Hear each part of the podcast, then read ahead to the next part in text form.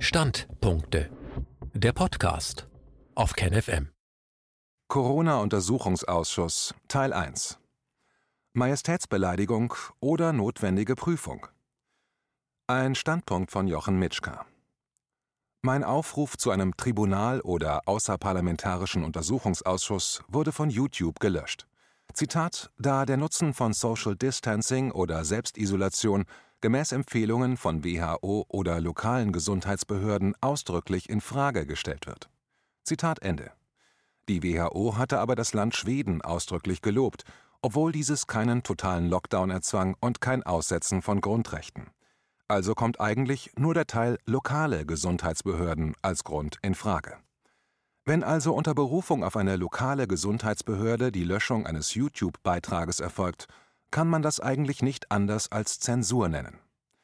In dem Beitrag wurde weder zu irgendeinem Widerstand aufgerufen, noch zu Verhaltensweisen, welche geltenden Gesetzen, seien sie legitim oder nicht, zuwiderlaufen. Gefordert wurde lediglich die öffentliche Überprüfung der Maßnahmen der Regierung, die sich somit für die Maßnahmen rechtfertigen muss. Wenn der Staat bzw. seine ausführenden Organe in Form von privaten Unternehmungen damit durchkommt, heißt das, dass bald jede Art der Hinterfragung von Regierungshandlungen gefährdet sind. Denn nicht nur im Fall einer Pandemie kann es durchaus zu gesellschaftlich gefährdenden Verhalten kommen. Nehmen wir zum Beispiel die Diskussion über Migration, bei der auch schon im Migrationspakt ein eindeutiges Verhalten zu Lasten der Meinungsfreiheit definiert ist. Aber glücklicherweise gibt es tausende Menschen, welche fordern, dass die Regierung Rechenschaft über ihre Maßnahmen ablegen muss und einige davon haben einen außerparlamentarischen Corona-Untersuchungsausschuss gebildet und bereits einige Hearings durchgeführt. Hier ein paar Einsichten in die gewonnenen Erkenntnisse, alleine aus dem ersten Hearing. Wie soll man vier Stunden Aussagen eines absoluten Insiders, der bereits einen globalen Korruptionsfall im Rahmen des Europarates ans Licht gebracht hat, kürzer zusammenfassen? Lernen vom Untersuchungsausschuss Schweinegrippe die erste Sitzung bestand zunächst aus einem Interview mit Dr. Wolfgang Wodak, der über seine Erfahrungen mit einem ähnlichen Pandemievorfall im Fall der Schweinegrippe im Jahr 2009 berichtete.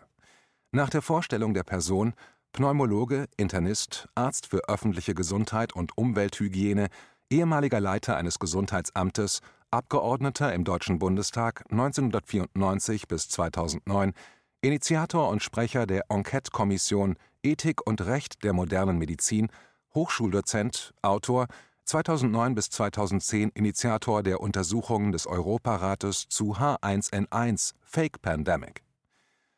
Am Anfang seines Berichtes erwähnt er die Vogelgrippe im Jahr 2005. Die WHO hatte gemeldet, dass viele Menschen sterben würden, was sich dann nicht bewahrheitete, weil es knapp 1000 Tote in den Jahren seit 2005 waren. Er hatte damals diese Aussage bezweifelt, war nach Genf gefahren, sprach dort mit dem Verantwortlichen der WHO, Herrn Klaus Stör. Als Antwort auf die Fragen von Wodak erhielt dieser eine Reklame-CD für Tamiflu. Darin wurde festgestellt, dass die Vogelgrippe sehr gefährlich wäre und das Mittel dagegen helfen würde. Kurze Zeit später wechselte Herr Stör in die Impfabteilung von Novartis. Das Schweinegrippe-Virus im Jahr 2009 wurde im April bekannt, dass es eine neue Influenza-Variation gegeben hätte, H1N1. Das Influenza-Virus ist das einzige Virus, welches intensiv überwacht wird, und zwar von der Impfstoffindustrie, weil diese jährliche Anpassungen des Impfstoffs organisieren muss. Da es für die anderen Virenarten damals keinen Impfstoff gab, wurden sie kaum beobachtet. Wodak berichtete dann über die ersten 400 Fälle, welche zu großer Aufregung und zu Radiomeldungen führten. Ausgelöst wurde dies von einer Person, die Berater der WHO war, ebenso wie der britischen Regierung. Außerdem arbeitete sie für das Imperial College. In einer Arbeit berichtete diese Person, Professor Neil Ferguson dann auch über Fluggäste, die von Mexico City Airport in alle Welt flogen. Daraus erstellte er ein Szenario, wie sich die Krankheit über die Welt verbreiten würde. Da Wodak aus seiner Berufserfahrung wusste, dass sich niemand für eine Virusepidemie in einer Stadt mit 10.000 Erkrankten interessierte, wunderte er sich, dass 400 zu einem solchen Aufruhr führten, dass daraus sogar ein Thema bei der WHO wurde. Der R-Faktor wurde damals von der WHO auf drei bis vier festgelegt, wodurch erklärt wurde, dass sich das Virus schnell verbreiten würde. Wodak hatte daraufhin mit einem Kollegen in Australien konferiert, weil dort saisonbedingte Viruserkrankungen früher auftreten als in Europa. Dieser berichtete, dass die Virus-Grippesaison ganz normal verlaufen war und sich bereits im Abklingen befand. Während bei einer üblichen Virussaison mehrere hunderttausend Menschen sterben, waren es bei der Schweinegrippe lediglich 15.000. Was bedeutet, dass die Schweinegrippe deutlich weniger gefährlich war als die anderen üblichen Grippeviren. In Deutschland waren ungefähr 255 Tote mit der Schweinegrippe in Verbindung gebracht worden. Bei der Untersuchung, warum die WHO denn so panisch reagiert hatte, mit vielen Sondersitzungen und Warnungen und immer stärker verbreiteten Tests, wodurch man natürlich mit steigenden Testzahlen auch steigende Infektionszahlen meldete, stieß Wodak auf eine Firma Veratect aus Mexiko. Diese Firma war in Mexiko unterwegs gewesen und hatte Fälle gesammelt und die CDC, die für Seuchen zuständige Behörde in den USA, durch ihre Berichte in Zusammenarbeit mit den Medien in Alarmzustand versetzt. Wodak stellte fest, dass schon bei SARS 2002/2003, dann bei der Vogelgrippe und schließlich bei der Schweinegrippe ein Muster zu beobachten gewesen war. Bei der WHO waren umfangreiche Pläne gemacht worden, wie auf eine weltweite Infektionswelle zu reagieren wäre. In dem Zusammenhang waren Verträge abgeschlossen worden. Auch die Bundesregierung hatte solche Verträge mit der Impfstoffindustrie geschlossen. In allen Verträgen, die in Deutschland geheim waren, gab es Bedingungen, zum Beispiel, wann sie aktiviert werden würden. Die WHO hatte empfohlen, diese Verträge abzuschließen. Novartis und Glaxo in Deutschland hatten dann entsprechende Angebote gemacht. Sie entwickelten einen Mock-up-Impfstoff, in den dann nur noch die ja jährlich veränderten Viren eingebracht werden mussten. Polen hatte keine Verträge abgeschlossen. Die polnische Gesundheitsministerin, eine Ärztin für öffentliches Gesundheitswesen, hatte dann auf Befragung erklärt, ein solcher Vertrag wäre nicht indiziert gewesen. Details der Begründung findet man in den Protokollen des Untersuchungsausschusses des Europarates, welche nach der Pandemie den offensichtlichen Schweinegrippebetrug untersucht hatte. Polen war dann nach Aufdeckung des Skandals das einzige Land, welches ohne eigenen Skandal blieb. Zwei der geheimen Verträge, der Vertrag der Impfindustrie mit Frankreich und mit Deutschland, waren durch Whistleblower geleakt worden. Sie waren fast identisch. Sie sahen zum Beispiel vor, dass die Impfstoffe in Großverpackungen geliefert werden sollten, die dann von den Gesundheitsämtern vereinzelt werden mussten. Außerdem war vereinbart, dass die Staaten schon vorab investierten. Die Firmen erhielten zweistellige und dreistellige Millionenbeträge zum Bau von Fabriken. Sanofi, der Partner des französischen Staates, hatte ein Impfstoffwerk in Mexiko eröffnet. Das war kurz bevor die ersten Alarmmeldungen um die Welt gingen. Der französische Staat hatte dort 100 Millionen Euro im Vorfeld einer erwarteten Pandemie für die Impfindustrie investiert. In Deutschland hatten Novartis und Glaxo die Zuschüsse zum Bau von Impfstofffabriken erhalten. In dem deutschen Vertrag wird unter Punkt 7 festgehalten, dass mit der Bekanntgabe einer Influenza-Pandemie durch die WHO bei Erreichen der Stufe 6 und Identifizierung und Bekanntgabe des relevanten Virustyps der Vertrag ausgelöst werden sollte. Also war die WHO sozusagen die entscheidende Organisation für die Impfstoffindustrie. Mit Ausrufen der Pandemie sollte dann der Impfstoff produziert werden und die Staaten zur Bezahlung verpflichtet sein. Zu bemerken ist, dass seit dem Krieg keine Pandemie ausgerufen worden war. Allerdings passierte dann Folgendes. Im Mai des Jahres, da die Schweinegrippe zum ersten großen Milliardengeschäft für die Impfstoffindustrie wurde, hatte die WHO die Definition einer Pandemie geändert.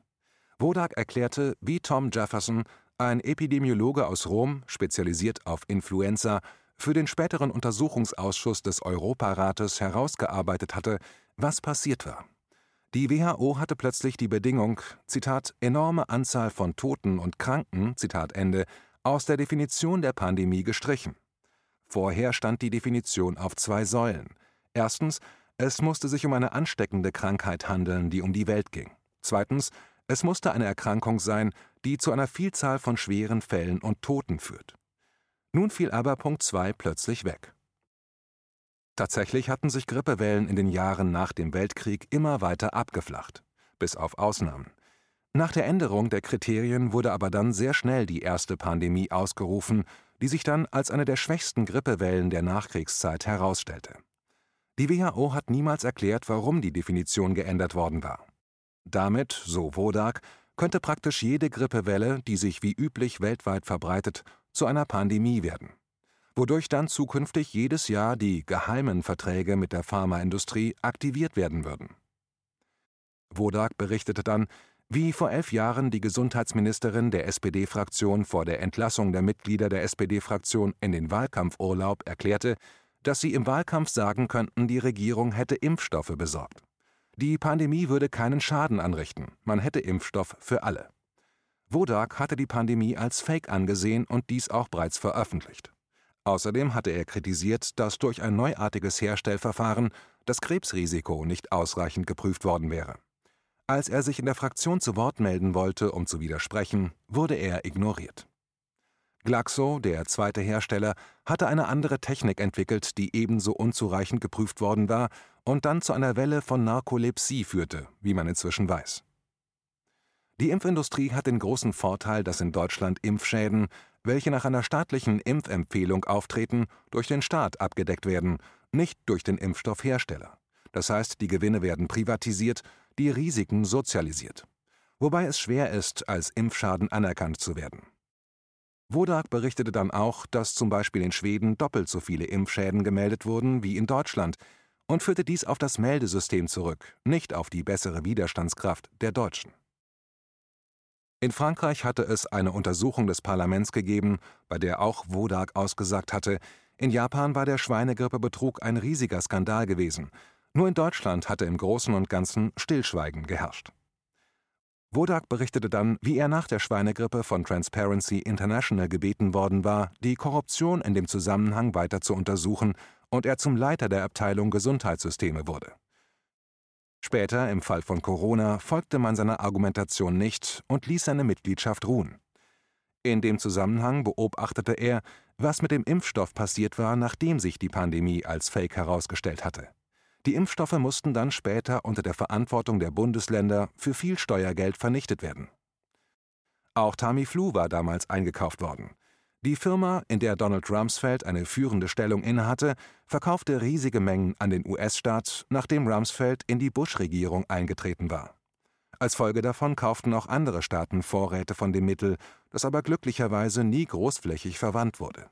Es gab große Probleme mit dem Wirksamkeitsnachweis. Als dann nach langfristigen Prozessen endlich die geheimen wissenschaftlichen Arbeiten, die zur Zulassung geführt hatten, freigegeben worden waren, stellte sich heraus, dass das Mittel mehr Schaden als Nutzen zu erzeugen drohte. Während in Deutschland kaum Reaktionen entstanden, berichtete Wodak, war der Europarat wesentlich offener für eine Aufarbeitung des Schweinegrippe-Skandals. Es wurden Anhörungen organisiert, die dann zu einem Bericht führten.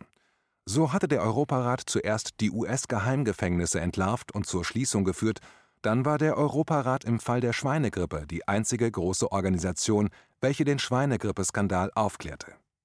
Dort wurde zum Beispiel erklärt, wie die Pandemie durch die WHO von Fachleuten ausgerufen wurde, deren Namen nicht öffentlich bekannt waren. Weshalb natürlich auch die Verfolgung eines möglichen Korruptionsverdachtes nicht erfolgen konnte. Als dann die Namen langsam durchgesickert waren, wurde deutlich, welche starken Verbindungen zur Pharmaindustrie bestanden. Es wurde nun auch deutlich, dass seit den 1990er Jahren die WHO unterfinanziert war. Nach Aufforderung durch die Generalsekretärin der WHO hatte sich dann die Wirtschaft immer stärker finanziell in der WHO engagiert. Inzwischen wird die WHO zu 80 Prozent aus zweckgebundenen Mitteln finanziert. Diese kommen oft nicht direkt von Pharmafirmen, erklärte Wodak.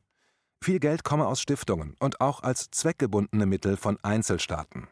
Und solche staatlichen Mittel sind eben auch oft durch wirtschaftliche Interessen geprägt und werden durch die heimische Industrie über die Staaten zur WHO transportiert. Die Geschichte der Analysemethode. Wodak erklärt dann das Zustandekommen der Testmethode. Während früher Viren angezüchtet worden waren, wurden nun Genbestandteile im Computer mit bekannten Genbestandteilen anderer Viren verglichen und Besonderheiten erkannt, was dann schon im Januar an der Berliner Charité zu einem Test geführt hatte, der dann der WHO zur Verfügung gestellt wurde. Zitat diese Tests zeigen etwas an, was mit einer Krankheit in Verbindung gebracht wird. Zitat Ende, so Wodak. Aber diese Tests wären nicht geeignet, etwas über Krankheiten auszusagen. Nicht einmal könnten sie etwas über Infektionen aussagen. Der Test weist Teile eines bekannten großen Moleküls bzw. einer Molekülkette nach. Inzwischen wurde ganz offensichtlich, dass der Test aus mehreren Gründen oft falsch positiv sein kann. Es kann sein, dass aus vergangenen Infektionen Bruchteile von Molekülen nachgewiesen werden. Oder, wie man im Fall der Schlachthofmeldungen, die bei Schlachttieren bekannten Coronaviren bzw. deren Molekülteile zu einem Ansprechen des Tests führten. Die Testmethode, die nach WHO-Vorgaben ursprünglich verwendet werden sollte, greift zwei verschiedene Stellen der Molekularstruktur des Virus ab. Dazu gehörte ein unspezifisches Gen, das bei vielen Viren positiv ist.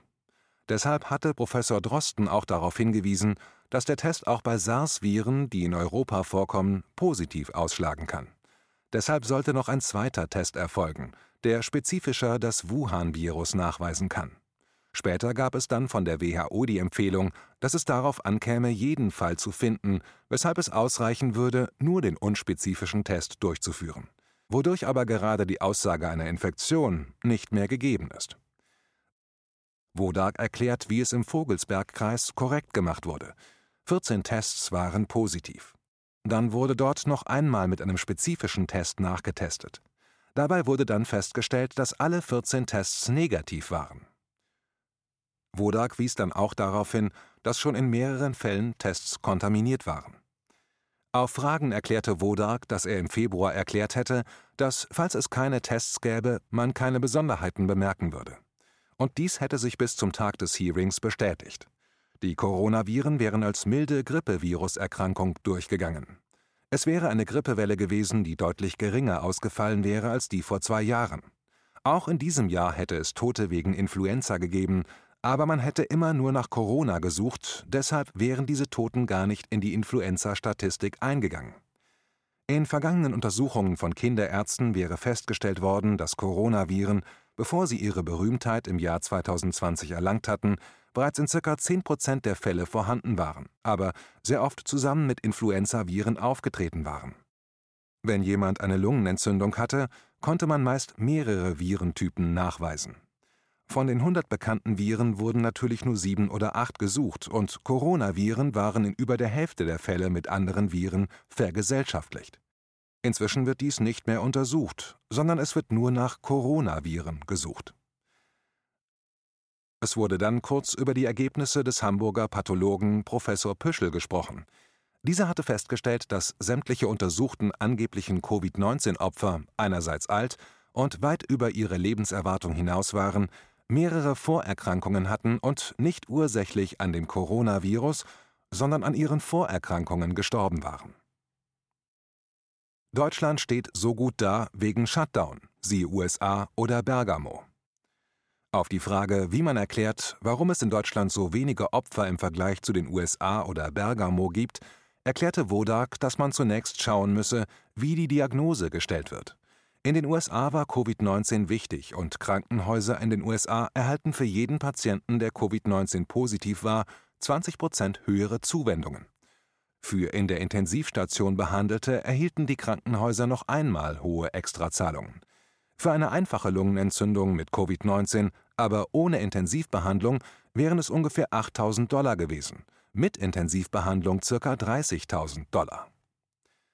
Es wurde zum Beispiel auch nicht nach dem Körpergewicht geschaut, sondern nach Rassemerkmalen, und so waren viele Schwarze oder Hispanics unter den Opfern gewesen. Obwohl es in den USA ein großes Problem mit Übergewichtigkeit gibt und dies als Risikofaktor für Covid-19 bekannt ist, wurde dieser Faktor nicht statistisch erfasst. In den USA ist der häufigste Grund für einen familiären Bankrott die nicht bezahlbare Arztrechnung. Viele Menschen gehen gar nicht zum Arzt aus Angst vor den Kosten wobei es wieder Unterschiede zwischen Stadt und Land gibt. Ein Einwurf lautete, dass über eine Million US-Bürger ihren Krankenversicherungsschutz wegen Covid-19 verloren haben sollten, was die New York Times bestätigte. Dort spricht man von 5 Millionen US-Amerikanern, die ihren Versicherungsschutz verloren, andere Institute sprechen von 27 Millionen. Meist war der Verlust des Arbeitsplatzes durch die Corona-Krise der Grund.